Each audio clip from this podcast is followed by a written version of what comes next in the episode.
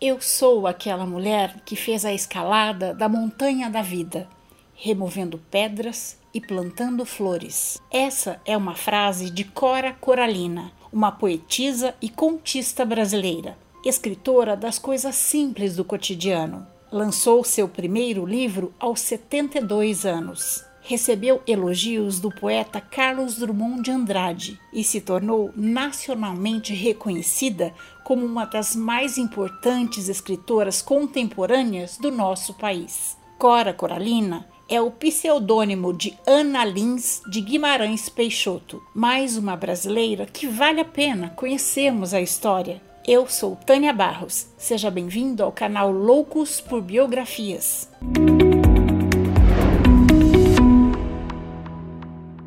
Aninha, como era chamada, nasceu na cidade de Goiás, no dia 20 de agosto de 1889, filha do desembargador Francisco de Paula Lins de Guimarães Peixoto e de Jacinta Lins de Couto Brandão. O casal já tinha duas outras filhas, quando ela tinha apenas um mês, seu pai faleceu. O retrato dele morto ficava na parede da casa, costume da época, assim como o do padrinho Cícero e de Lampião, para lembrar as raízes fortes do pai e da mãe. A infância de Cora Coralina foi num antigo casarão comprado pelo avô quando ela ainda era criança, ao lado do Rio Vermelho Casa Velha da Ponte da Lapa. Aninha estudou apenas as séries iniciais com a professora de ensino fundamental Silvina, a quem mais tarde dedicou o prefácio do seu livro Vintém de Cobre. Aninha era uma criança triste, se sentia rejeitada, dizia que eram quatro as filhas da mãe. E ela, feinha, chorona, de pernas fracas, sempre ocupou o pior lugar. Quando as irmãs não queriam brincar com ela, ela brincava com as formigas e com a biquinha da água da casa. Sua ligação com a terra sempre foi profunda. Sua mãe ensinou as filhas sobre a reencarnação e ela achou aquilo óbvio. Era claro que as pessoas não conseguem aprender tudo o que precisam vivendo apenas uma vida. Quando seu avô era vivo, lhe dizia que quando as coisas ficam ruins, é sinal de que o que é bom está perto e ela sempre se lembrou disso. Em 1900, a irmã de Cora se casou e a família, como era de costume na sociedade goianiense, quando uma moça se casava, teve que oferecer uma grande festa. Mas ficou endividada e tiveram que alugar a casa velha da Ponte da Lapa e foram morar na Fazenda Paraíso. Lá, sem TV, rádio, internet, energia elétrica, era costume as pessoas se reunirem à noite ao redor da fogueira para contar seus causos. Aninha escutava aquelas histórias encantada. Sua mãe casou-se novamente, teve mais uma filha e ficou viúva novamente. Ela vivia reclusa em seus pensamentos, em seu crochê e suas leituras, e era muito rígida com as filhas. Foi na adolescência que Aninha começou a escrever e a participar de ciclos literários. Santa Ana era a padroeira da cidade e, quando nascia uma menina, logo punham o nome de Ana. A cidade era cheia de Anas e ela não queria que alguém achasse que seus escritos tivessem sido escritos por outra Ana, talvez até mais bonita do que ela. Então, aos 15 anos, tornou-se Cora. Coralina veio depois e o significado não poderia ser mais poético. Cora Coralina significa coração vermelho. A partir de então, Cora Coralina passou a frequentar o Clube Literário Goiano e produziu diversos textos. Em 1907, passou a colaborar escrevendo para o jornal literário A Rosa, mas o reconhecimento não veio nem fácil nem rápido. Em 1910, publicou seu conto Tragédia na Roça, no Anuário Histórico do Estado de Goiás. Aninha morava com sete mulheres: sua bisavó, avó, mãe, duas irmãs, uma tia e uma empregada. Cora era muito reprimida por elas.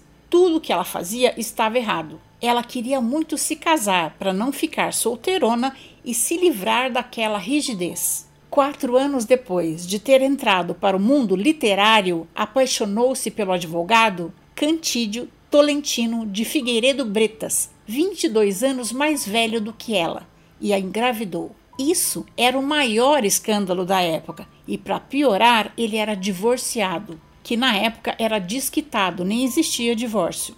Sua família foi contra o casamento e queria que Cora voltasse para a Fazenda Paraíso para esconder sua gravidez. Claro, Cora não concordou e fugiu com Cantídio para Jaboticabal. Mas nada é perfeito. Cora passou da rigidez da mãe para a rigidez do marido.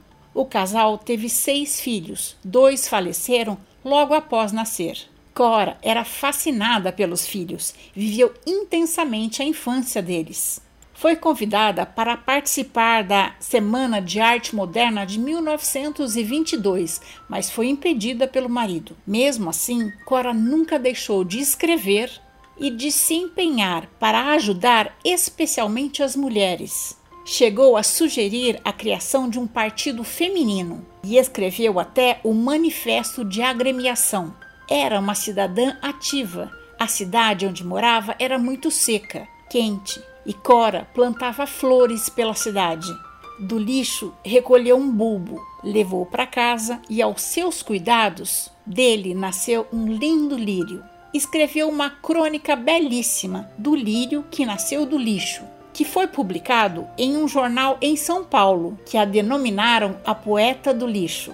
Ajudou a construir o asilo São Vicente de Paula, fazendo paredes e ajudando financeiramente. Em 1929, a família mudou-se para a capital, onde seu filho Cantídio participou da Revolução Constitucionalista de 1932. A revolução tinha por objetivo derrubar o governo provisório de Getúlio Vargas e convocar uma Assembleia Nacional Constituinte. Em 1934, seu marido faleceu e Cora viu-se em uma situação difícil. Naquela época não existia pensão para viúvas e seu marido deixou-lhe sem condições financeiras. Ela precisava sustentar seus quatro filhos. Então passou a vender livros de porta em porta para a editora José Olímpio. Um dia ela estava muito cansada de carregar aquelas sacolas pesadas, cheias de livro, e entrou na Igreja do Calvário. Sentou-se, olhou para a cruz e disse: Eu estou cansada.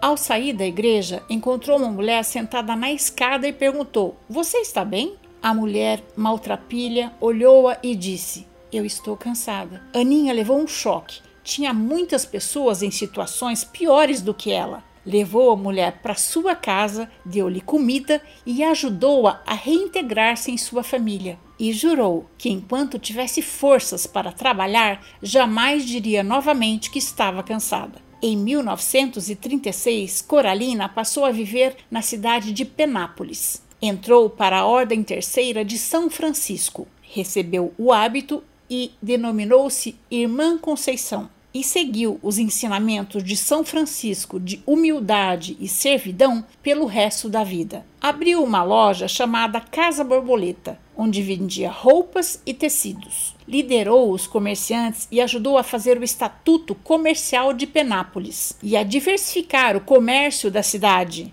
para oferecer melhores produtos para a comunidade. E passou a escrever para o jornal O Penapolense de Penápolis, mudou-se para Andradina, onde fez parte dos pioneiros. Foi viver em uma área de ocupação onde as pessoas estavam ganhando terras e montou um sítio de pousada de boiada. Em Andradina, Cora começou a escrever para o Jornal da Cidade e se candidatou a vereadora em 1951. Por onde passou, Cora foi semeando cultura, solidariedade e amor. Em 1956, sem muitos recursos, deixou para trás seus filhos, netos e bisnetos. E sozinha voltou para Goiás para ser inventariante dos bens deixados por seu pai. Mas deu de cara com suas origens, suas lembranças de menina e escreveu: Vestida de cabelos brancos, voltei sozinha à casa deserta da velha Ponte da Lapa, sem intenção de ficar mas as memórias de 45 anos atrás me inundaram com toda a força. Quando voltou para Goiás, 45 anos depois, se sentiu uma estrangeira em sua própria cidade. Não conhecia ninguém ninguém a conhecia. Os velhos tinham morrido e os novos tinham nascido depois que ela foi embora. Cora passou a viver lá.